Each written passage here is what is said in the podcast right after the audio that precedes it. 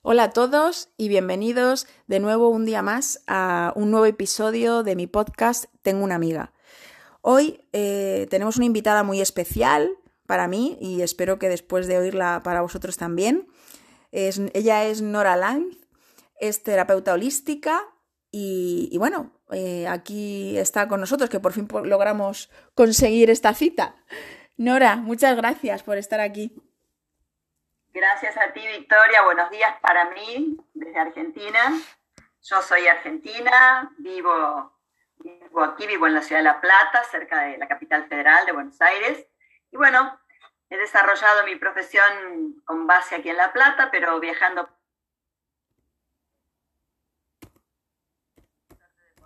algo, alguna experiencia en Europa. Así que muy, muy feliz con tu invitación, profundamente agradecida y bueno, nos, une un vínculo de muchos años afectivo, así que estoy muy feliz de participar de esta, de esta, de esta propuesta. Yo te lo agradezco un montón que, que hayas aceptado mi invitación porque, bueno, ya sabes que en este podcast a mí me gusta hablar de muchos temas que desde lejos parece que no tienen nada que ver uno con el otro, pero al final todos se, se comunican.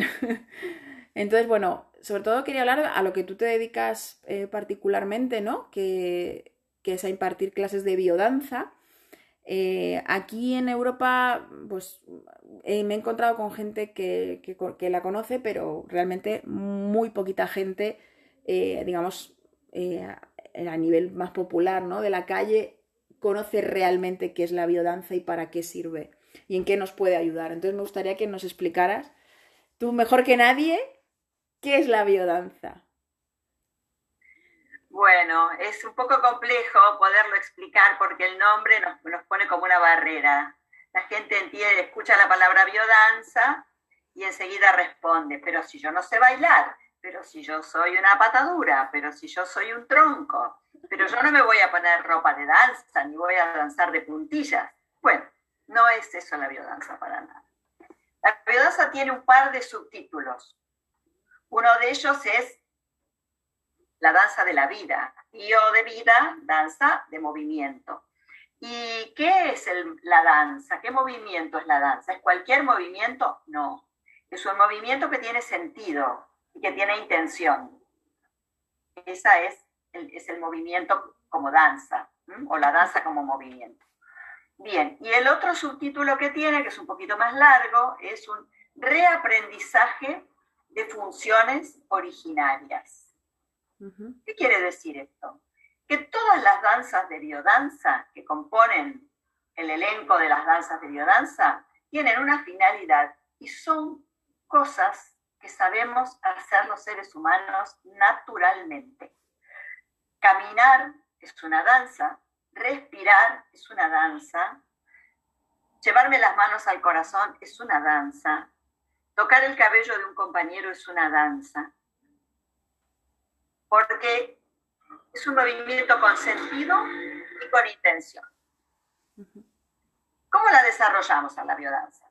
Bueno, aquí estamos fregados porque resulta que la pandemia hizo estragos con nuestro sistema, porque es una técnica grupal, es una técnica que se trabaja en el espacio, que se trabajaba en forma presencial digo se trabajaba porque la adaptación, ya les voy a contar, la adaptación ha hecho que podamos estar dando clases por Zoom. ¿Cada uno en su casa? Sí, cada uno en su casa. ¿Esto suple aquellas danzas de acompañamiento? No. Pero de alguna manera el organismo humano es tan resiliente que ha compensado como pudo, como hemos podido, con enorme esfuerzo todos, aquellas cosas que no tenemos y las hemos cambiado por las que sí tenemos. Entonces, del medio de esta crisis partió esta forma de biodanza, que si bien es individual, es colectiva, porque nos estamos viendo en la pantalla y porque generamos una periodicidad y una ritualidad al encontrarnos una vez por semana, en un horario, en una condición, dispuestos para ese encuentro. Un último nombre que voy a dar antes de, seguir dialogando. La biodanza es también la poética del encuentro humano. poética porque es el lenguaje, es el lenguaje de, lo acuático, de lo, del, agua que yo tengo en el cuerpo. Y el encuentro humano puede ser un encuentro eh, presencial o ahora puede ser un encuentro eh, virtual. No lo sabíamos hasta que no lo experimentamos. Total. No, y que se pueden hacer muchas cosas de forma virtual que los que vivimos lejos y tenemos familia al otro lado del charco estamos más acostumbrados quizás, o, o los que trabajan también con teleconferencias. Pero ahora nos hemos dado cuenta que hay muchísimas cosas que podemos hacer y que las distancias se acortan un montón también. Es maravilloso porque, bueno, yo tenía grupos de gente de mi ciudad, eh, viajaba cuatro veces por año a Brasil y tenía grupos, tengo, siguen estando mis grupos, mi gente, eh, en, la zona sur de Brasil, en Santa Catarina, en el Torre Grande do Sul, en Paraná. Pero eh, ahora los grupos están integrados por gente de todos lados. En este momento tengo alumnas españolas, mexicanas, chilenos, paraguayos, brasileros, argentinos, uruguayos. Y entonces ese grupo está ganando en una riqueza y en una afectividad, yo diría, transcontinental, que todos realmente no vemos el momento de que se abra la cortina para salir corriendo a abrazar a estos amigos nuevos con los cuales he compartido todo el año pasado. Un año tan especial, ¿no? Con tanta angustia, tanta ansiedad, tanta incertidumbre. Entonces, poder darle a las personas un espacio, como yo les decía, ritual y, periódico, que haya un, un ritmo en esto, hace que nosotros estemos mucho más más tranquilos, bajemos nuestros niveles de ansiedad. Porque sabemos que los martes a las seis y media de la tarde va a estar esperándome mi grupo y yo puedo parecer radiante, maltrecha, llorando, feliz, eh, con mi nieto a, UPA, eh, pero voy a aparecer. Y hay un grupo de personas que me espera. Y si yo no llego, van a decir, ay, ¿por qué Norita no llega? ¿Por qué Victoria no llega? ¿Por qué María no llega? ¿Por qué Juan no llega? Bueno, porque hay grupo de referencia. Y sabemos que los humanos nos movemos en grupos de referencia. Yo no soy si no estás tú. Total. Yo no existo si no existes tú. Esto es de Martin Buber, ¿no es cierto? El filósofo del siglo pasado. No existe el, el, yo sin el tú y no existe el tú sin el yo. Totalmente. En, eso, en ese tipo de trabajo eh, en ese tipo de filosofía o de, o de basamento teórico eh, está apoyada la biodanza. Eh, el creador este fue Rolando Toro, un antropólogo, psicólogo chileno, que en los años 60 estaban en la movida de sacar a los locos de los manicomios, una técnica, una teoría que se llamó desmanicomización, es decir, poder liberar a aquellas personas que no estaban para estar presos en los manicomios, sino que podían tener lugares de, cuidados, pero que no necesariamente fueran de reclusión y de aislamiento. Eh, él trabajaba con, venía de trabajar con, las, durezas del electroshock y toda esta historia. De allí pasaron al psicodrama, el psicodrama que en Europa tuvo y tiene un, gran predicamento, que lo, esto lo hizo el, psicólogo alemán este, Levi Moreno. Eh, y entonces ellos inauguraron las técnicas de movimiento, porque sabemos que en el cuerpo almacenamos todas las emociones, toda nuestra historia, toda nuestra posibilidad y ocultos todos nuestros potenciales. Por eso a mí me gustó tanto llamarle a mi centro integración de potenciales humanos, porque yo tengo potenciales que se van a ir desarrollando a lo largo de la vida en la medida en que los necesite hace un rato cuando, cuando conversamos esta charla, eh, hablábamos de, de, que, bueno, de que hay cosas que uno ni siquiera sospecha que puede hacer. Y en la biodanza se trabaja mucho sobre los potenciales tardíos. ¿Qué quiere decir esto? Que yo puedo tener potenciales que estoy desarrollando o aptitudes que estoy desarrollando desde los 20 años, desde los 30, pero también puedo ser convertirme en un artista, en un artífice de mi vida y de cosas nuevas a los 70 y a los 80. Porque hoy la calidad de vida y la longitud de la vida se ha extendido al doble. Sí, así es. Al doble. Mi abuelo falleció a los 38 años de tuberculosis en la Argentina porque no había penicilina, no había antibióticos. Morían las mujeres de parto, morían las mujeres por una muela, por, por una infección en un ojo. A ver, era gravísimo el tema antes de los antibióticos. Y el antibiótico extendió la expectativa de vida prácticamente al doble. Entonces, ¿qué hacemos en esa segunda mitad de la vida? Tenemos que recrearnos. Y la biodanza abre una hermosa puerta para esto, porque abre posibilidades. Y Así que bueno. Y sí, no, es súper interesante. Y, y, para mucha gente es una gran desconocida, por eso eh, yo me he atrevido a abrir esta ventana a que la gente lo conozca, porque realmente es toda, toda una experiencia. Y, pero yo creo que la gente, o sea, le gustaría quizás saber en qué consiste realmente, o sea, cómo, o sea, explícanos cómo es una clase típica de biodanza o la primera, que, porque me imagino que esto irán por niveles, ¿no? Eh, porque claro, no es lo mismo el que no lo ha hecho nunca que el que lleva años haciendo biodanza, ¿no? Entonces, me gustaría que, contaras una cosa que me contaste a mí, eh, que fue muy, muy, muy llamativa para, para, explicar la primera experiencia de la biodanza y cómo vas evolucionando clase tras clase. Entonces, me gustaría que, que explicaras eso.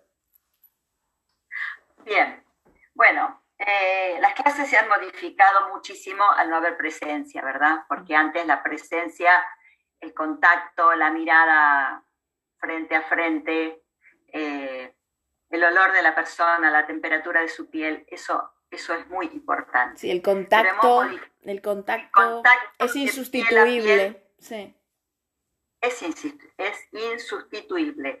Solo que hemos tratado de suplir de alguna manera porque lo que yo le explico a la gente cuando tuve que fabricar, crear, recrear una nueva metodología para trabajar con una apoyatura teórica y que no es que nos largamos a hacer cualquier cosa. Las primeras clases fueron exploratorias, pero después hubo los profesores tuvimos que ponernos a trabajar para que lo que brindemos a la persona sea integrador, no que quede devastada, loca y llorando porque está sola porque esto también sucede, ¿no es cierto?, con algunas técnicas que eran presenciales y cuando se quisieron hacer virtuales, la persona llegó a la pauta de que está sola, de que no tiene salida, de que está atrapada, de que tiene mucho miedo.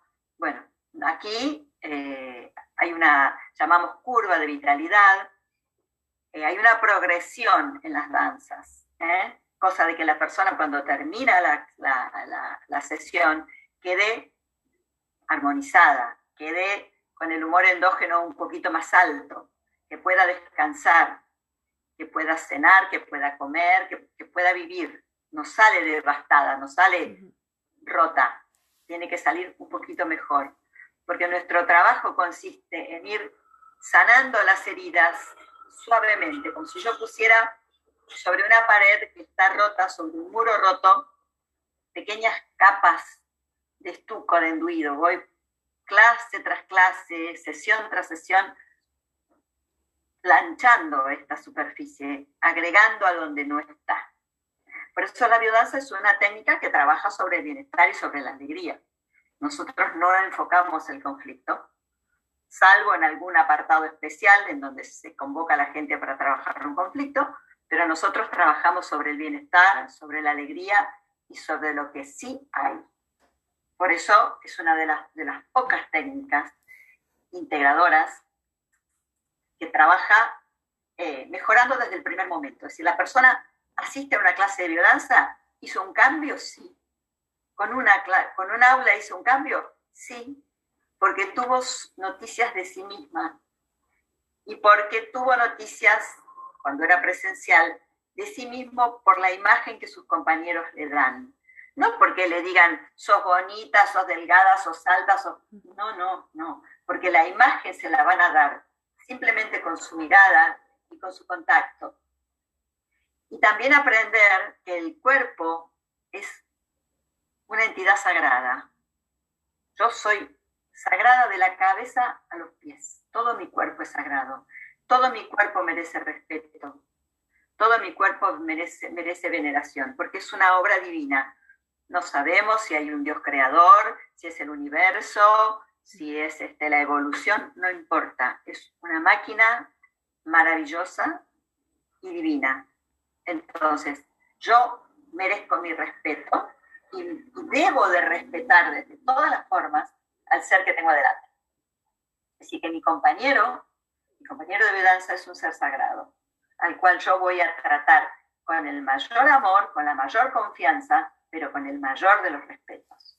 Nunca adelanta, avanzar sobre el otro, nunca no, no escuchar el límite que el otro me pone, porque yo tal vez esté tomado de la mano y yo esté soñando en el cielo tomado de la mano del otro, pero el otro puede estar muy incómodo. Y esto hay que aprenderlo a escuchar.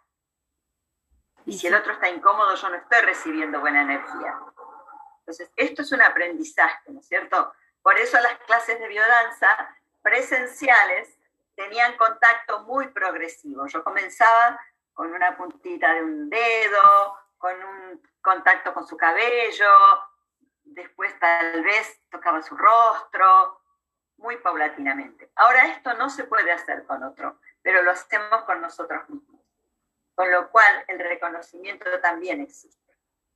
Porque yo estoy encerrado en mi apartamento o encerrado en mi casa, asustado, contracturado, con frío, incómodo. ¿Cómo les parece que mi cuerpo se va habituando? Hay que convencerlo despacito de que pueda abrirse, de que pueda relajarse, de que pueda ofrecer su centro afectivo, de que pueda ofrecer una sonrisa. Bueno, por ahí vamos, por ahí vamos. Tú me pedías que te describa una sesión. Yo te voy a describir una sesión virtual, porque hoy no tengo otra cosa para dar. Obviamente. Bien, nosotros entramos, más o menos dura una hora y media en la sesión, una hora cuarenta. Entramos y tenemos unos 40 minutos en donde conversamos. ¿De qué conversamos? De un tema que sale, porque es un emergente, si es que hay alguna cosa muy importante, o de un tema que el facilitador propone. Bueno, hoy vamos a hablar sobre la evolución, sobre la libertad, sobre la, qué sé yo, sobre, bueno, diferentes cosas, sobre el desprenderse de cosas, sobre... Nosotros también tomamos las cuatro estaciones como como momentos este, clave para hacer, para desatar procesos. Eh, bueno, comenzamos por ahí, ¿no es cierto? Con, una conversación guiada. No es que yo llego al, al, grupo y digo cualquier cosa que se me ocurre. Mm, tengo que entrar, tengo que hablar siempre desde mí, sin juzgar, sin agredir y sin entrometerme, sin interpretar en lo que el otro está diciendo. Porque, primero, el otro dice lo que dice y yo escucho lo que escucho. Y allí en el medio siempre aparecen mis creencias, mis filtros, mis prejuicios. Entonces, escuchar al otro con respeto, porque el relato del otro, por banal que sea, por tonto que sea, es lo que el otro tiene para compartir. Entonces, esa es la primera danza, el poder escuchar a mis compañeros y después escucharme yo. Bueno, sí, tuve una semana linda porque pude ver a mi nieto, porque pude salir a caminar por el parque, o porque preparé una, un postre muy rico, muy agradable, o porque pude, pude juntarme con una amiga a comer, o con mi hija. A ver, estos son los grandes logros de este momento. Estoy hablando de los grandes logros de este momento. Eh, o puedo decir, no, tuve una semana muy triste, la verdad, porque falleció un amigo al cual no pude, no pude ir a despedirlo y me sentí muy sola y muy triste y la verdad es que este, me duele un poco el cuerpo porque bla, bla, bla. Que el otro dice lo que dice. Cuando la persona entra por la vertiente del dolor, de la rabia y del miedo, la rescatamos. Sin discutir, sin enojarnos con ella, la rescatamos y la traemos al presente en donde está seguramente en su casa, confortable, alimentada, con una tacita de té o de café, o, bueno, la traemos a su realidad del aquí y ahora. Entonces, ahí más o menos, esa es la primera parte de la clase. Después hay una secuencia de danzas, que son más o menos unas 8 o 10 danzas, porque al no tener compañeros vamos haciendo lo que podemos solos, ¿no es cierto? Sí. Empezamos con mover, movilizar el cuerpo con suavidad, luego vamos en progresión, luego generalmente le dedicamos a una parte del cuerpo ese día, o a una actividad, al caminar, o a una danza expresiva centrífuga, es decir, hacia afuera, una danza introspectiva hacia adentro. Bueno, diferente temática. Cada clase tiene su objetivo y su temática. No es que yo pongo 10 músicas distintas y cada quien hace lo que le place. No. Danzas, las personas que practican hace mucho danza las conocen. Pero si no, en cada clase se muestra un pedacito de la danza. Pequeñito, unos poquitos segundos, 30 segundos se muestran. Y luego el otro repite lo que puede porque hay que mostrar, a veces hay que mostrar una calidad de movimiento, que la persona tiene que asociar con cómo, cómo se llama, ¿no es cierto? Porque no es que no lo sepa, pero no sabe cómo la denominamos. Entonces, al principio hay un poquito más de explicación. Después, tú me decías si hay diferentes niveles. Mira, yo no trabajo con niveles, yo trabajo con todas las personas juntas, porque la persona que recién entra que viene con las mariposas en la panza, en la barriga, que viene ansiosa, que viene defendida y que viene sintiendo, yo no soy ustedes, yo no soy vosotros, yo no tengo los problemas que tienen ustedes, ustedes están todos locos, yo voy a ver qué hago con esto. ¿Cierto? Para que cuando termina la actividad o después de pocas clases, ya construimos un nosotros me incluyo. Si la persona tiene un grado de salud mental mediano, se puede incluir sin problemas. Otra pregunta que me hiciste es, eh, ¿qué tipo de personas se acercan a esa actividad? Generalmente las personas que llegan a la biodanza ya recorrieron otro camino. Ya anduvieron por el yoga, por la meditación, porque son más conocidas. O sea, llegan aquí invitadas por alguien o llamadas por alguna palabra que les gustó, que les resonó, o porque, como es mi creencia, porque los sirios la trajeron hacia este lugar donde tenía algo que aprender y donde yo tenía algo que aprender del otro. Eh, llega todo tipo de personas, desde muy jóvenes hasta muy mayores. Mi alumna de mayor edad tiene 89 años, es es una mamá adoptiva que yo tengo. Si ustedes la ven danzar, se la comen, porque es una bombona. Ella es española, eh, que migró, migró de joven, pero bueno, es nuestra, nuestra maravilla, ¿no? Nuestro, nuestro sueño es, se llama Isabel. Eh, y después tengo gente joven que llega, gente de 20 años. no trabajo con niños, por, con niños y jóvenes hay especializaciones, hay grupos especiales. Sí porque no es lo mismo un grupo de niños del kinder que un grupo de adultos o que un grupo de adolescentes. adolescentes claro. Hay diferentes intereses. Pero luego de los 20 años eh, nos vamos enseñando los unos a los otros. No, no, no, yo no, no, no me gusta trabajar con esto de los niveles, porque cuando vemos llegar a una persona con toda esa, esa ansiedad, esa cosa eh, nueva, esa defensa, ese mecanismo de defensa tan a flor de piel, a todos nos muestra cómo llegué yo ahí.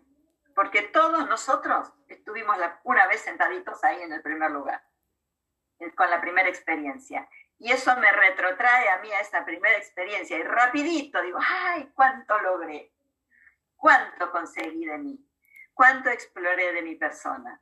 Qué bueno. Así que yo tengo grupos heterogéneos, no tengo grupos de, principiantes. O sea que no. Como las clases no los, muy.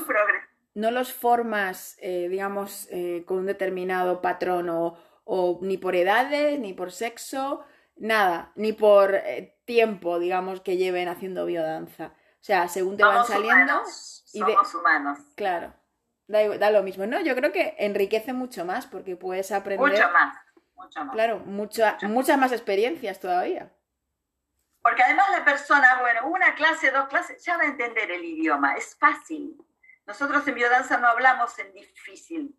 Las danzas tienen un nombre técnico, sincronización rítmico-melódica, por ejemplo. Pero si yo te digo a ti que no sabes nada, sincronización rítmico-melódica, algo entendés de lo que es.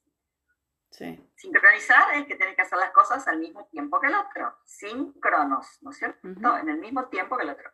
Rítmico rítmico entendemos, melódico entendemos. Luego yo la muestro y cuento a dónde vamos con esto.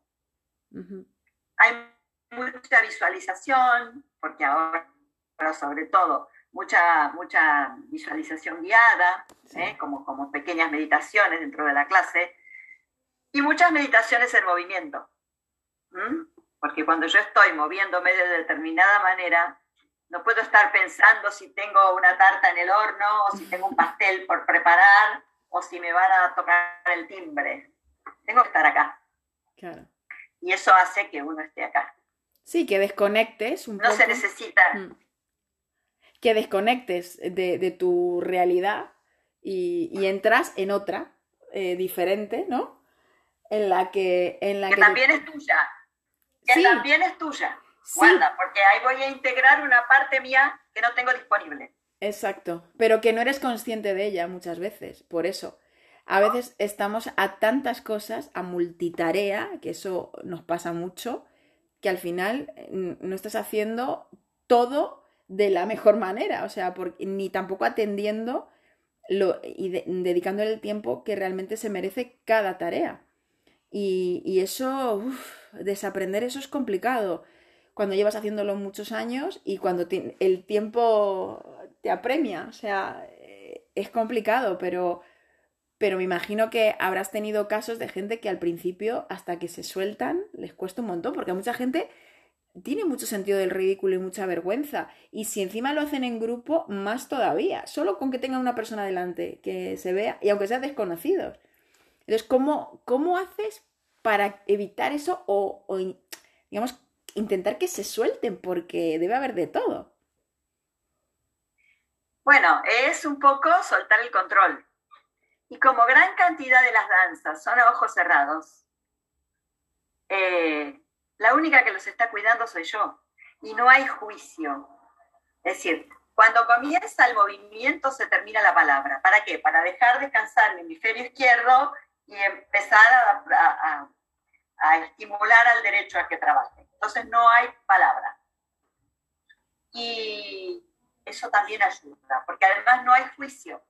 Yo no voy a decirte, Victoria, te has movido de manera ruda, te has eh, hiciste va, va, hiciste así, no hay crítica. Si yo veo que estás dañándote o que estás haciendo algún movimiento que puede dañarte a ti o a algún compañero, me voy a acercar dentro del grupo sigilosamente y te voy a llamar la atención suavecito a ti sola mira tal cosa. Pero desde aquí no hay problema, porque la persona está en su casa. Claro. Y también tiene que aprender el autocuidado, porque es parte del aprendizaje que tenemos que hacer hoy.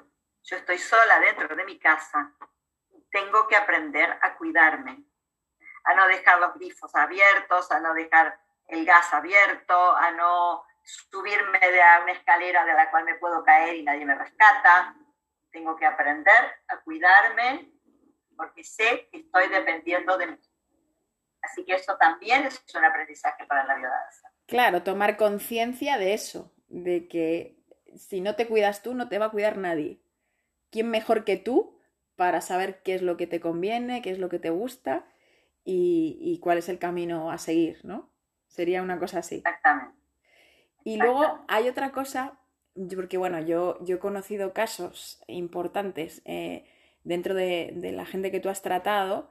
Eh, ¿En qué momento, o sea, de, toda, de todos los años que llevas en, como profesora, eh, ¿cuál ha sido el momento como más revelador en el que realmente hayas visto una persona, su evolución y que al final haya encontrado vía de escape, ¿no? para su alma después de haber estado años arrastrando, pues yo que sé, un montón de cosas, de problemas, adicciones, por ejemplo, o, o de tropezar siempre con la misma piedra, con la misma piedra, y ya incluso los habían gente desahuciada de todos sus seres queridos porque no levantan cabeza y no se dan cuenta que hay algo que tiene un alma atormentada por algo.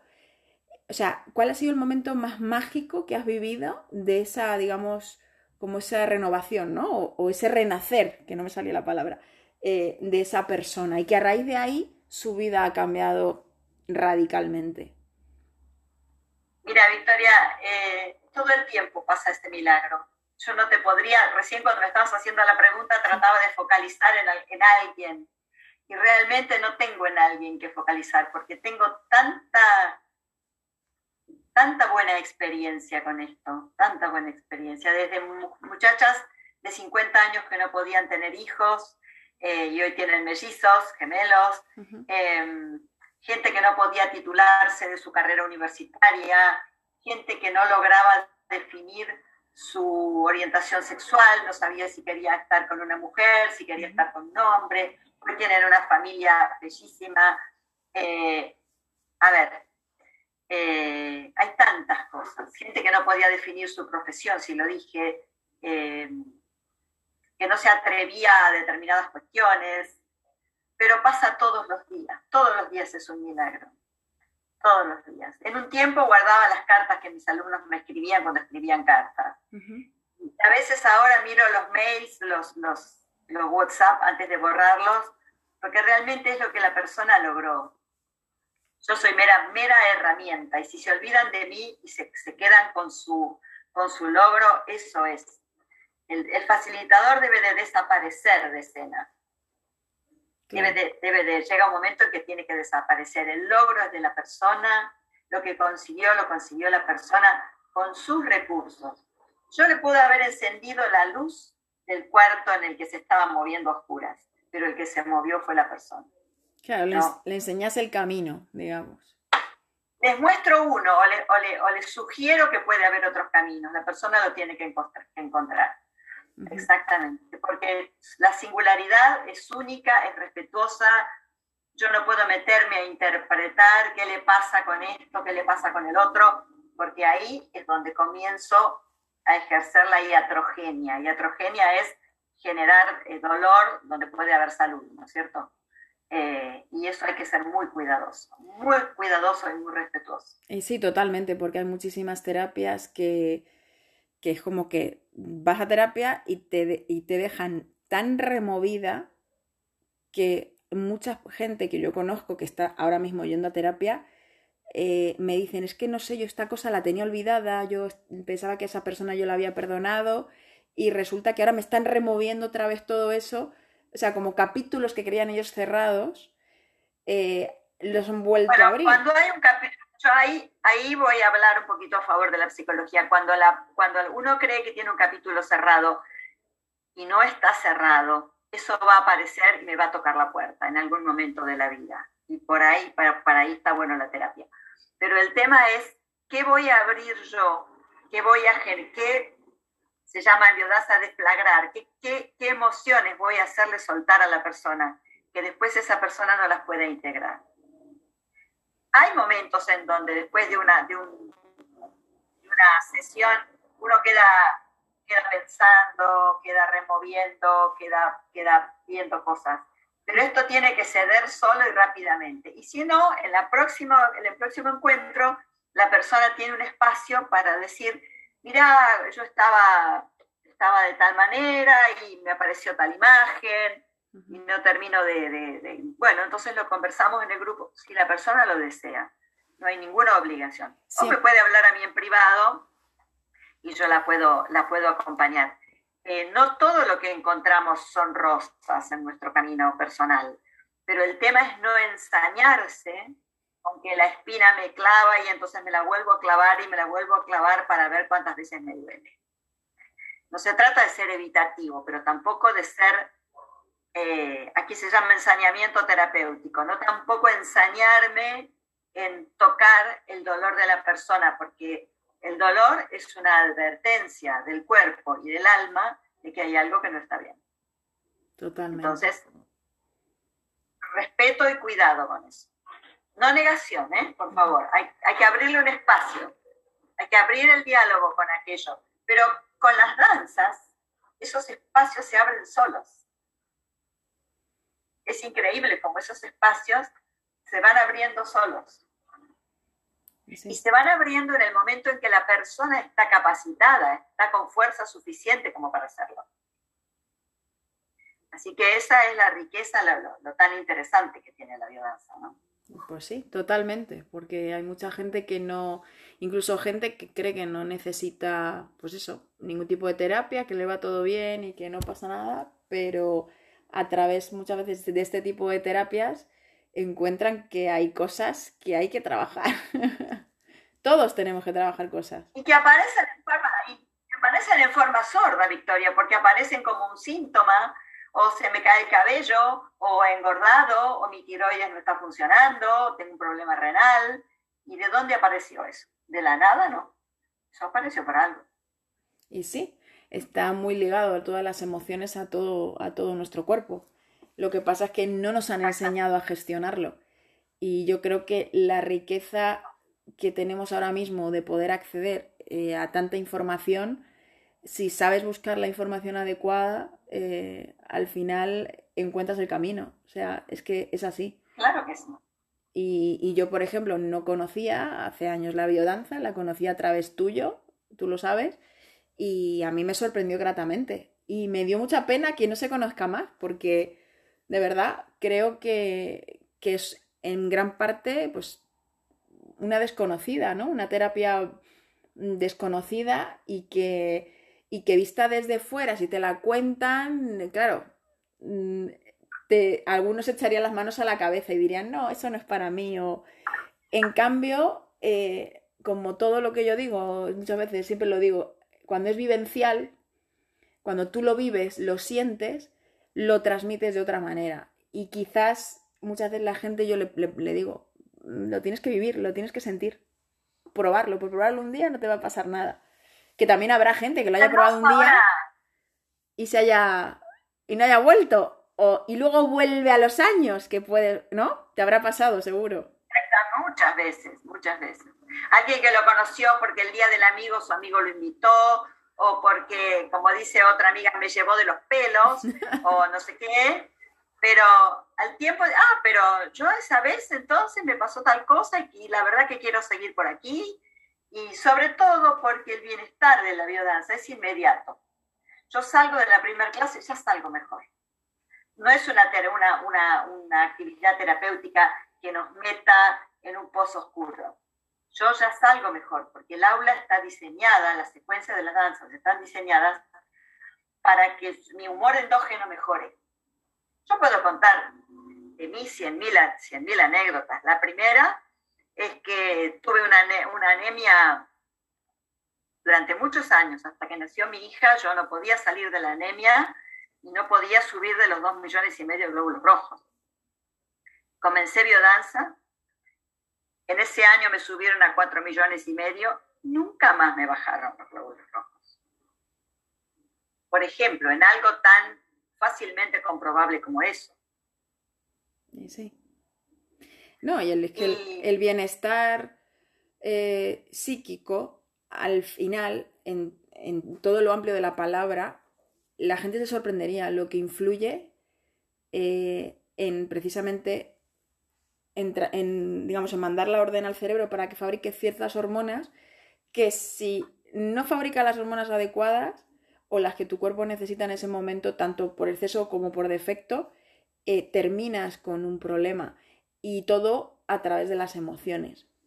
Lo que pasa es que, claro, la gente cree que no, que a uno si le duele el riñón es porque tiene una enfermedad. Y no, y está todo súper ligado a las emociones. Cada órgano de nuestro cuerpo, cada célula de nuestro cuerpo y mm, cuando eso lo, interiorizas, te das cuenta que muchas veces la sanación está en ti.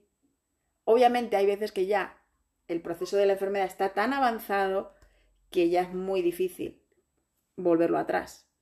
Pero yo conozco mucha gente con enfermedades, sobre todo metabólicas, como dices tú, la tiroides, eh, inflamación crónica, fibromialgia, eh, migrañas, un montón de dolencias crónicas que son la única solución que te dan es una pastilla para cuando te dé y pero nada más.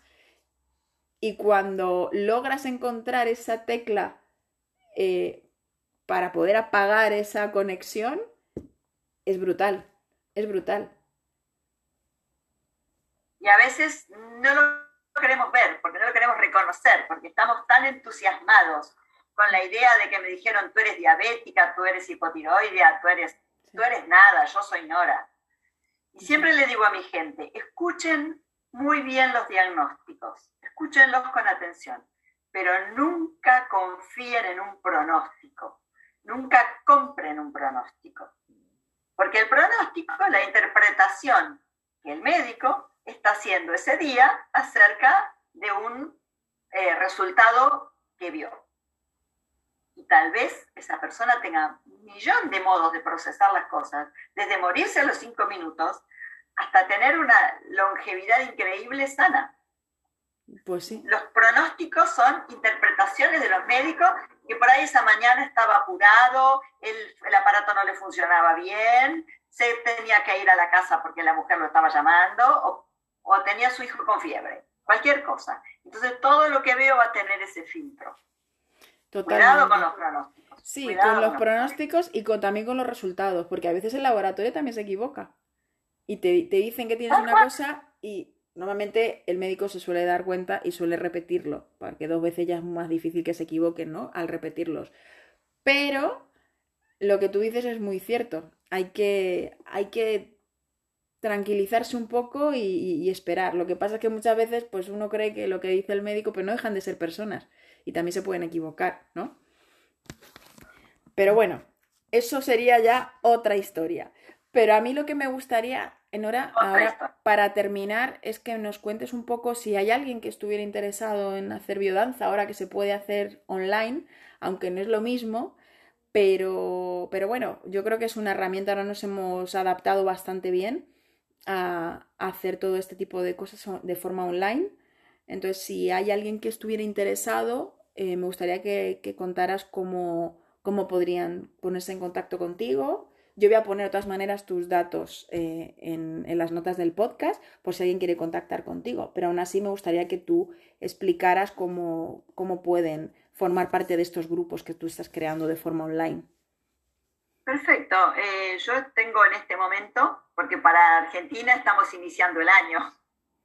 Claro. Este mes es el mes del, de inicio del año. Estamos iniciando un grupo los días martes a las 18 y 30 horas de Argentina. O uh -huh. sea, son las eh, 22 horas de ustedes, ¿no? 21. Eh, 21 22. 20, son cuatro horas más ahora. Ah, bien, bueno. Eh, sé que es un poco tarde, pero bueno, ese es el primer grupo que armo. Se pueden armar sí. otros grupos con, con, con personas de, de, de, otros países. De hecho, lo he tenido durante todo el año pasado.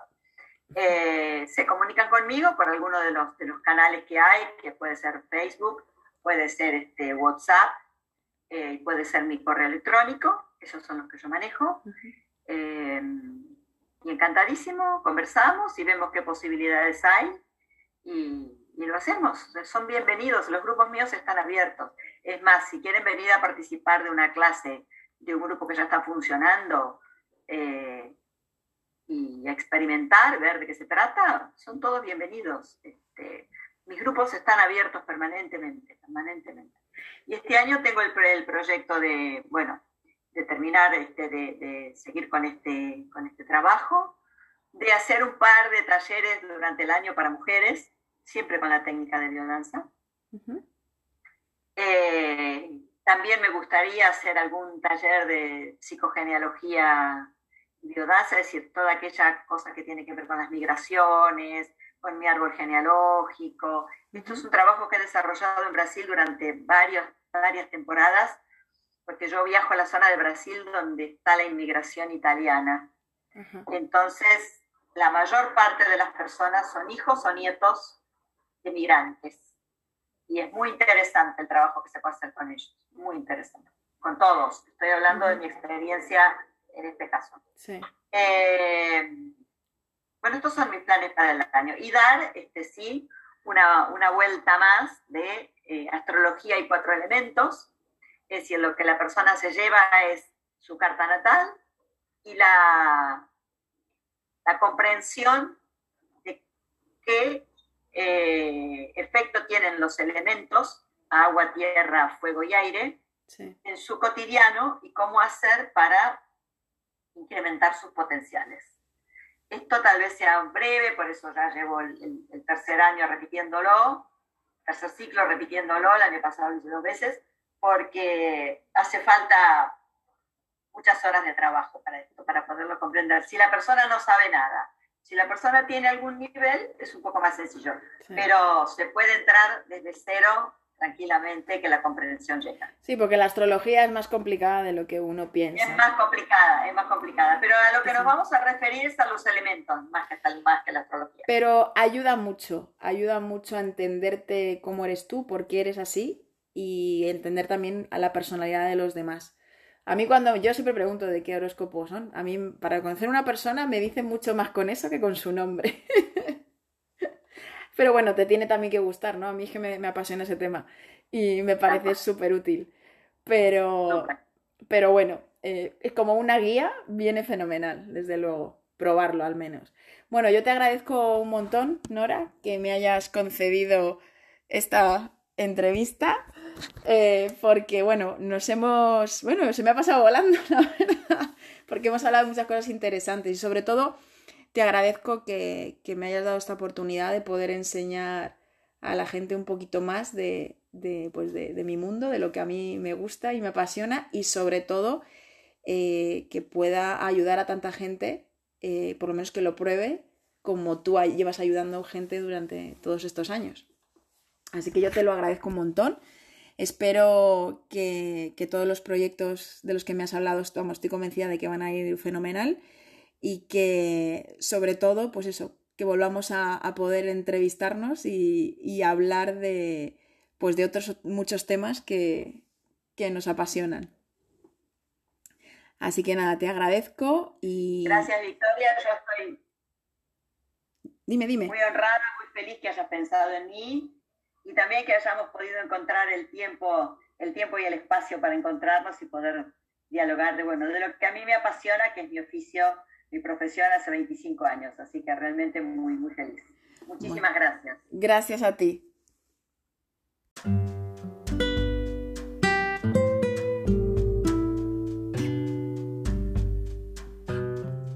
Espero que os haya gustado y no olvides compartirlo, ya que así me ayudas a la continuidad de este podcast.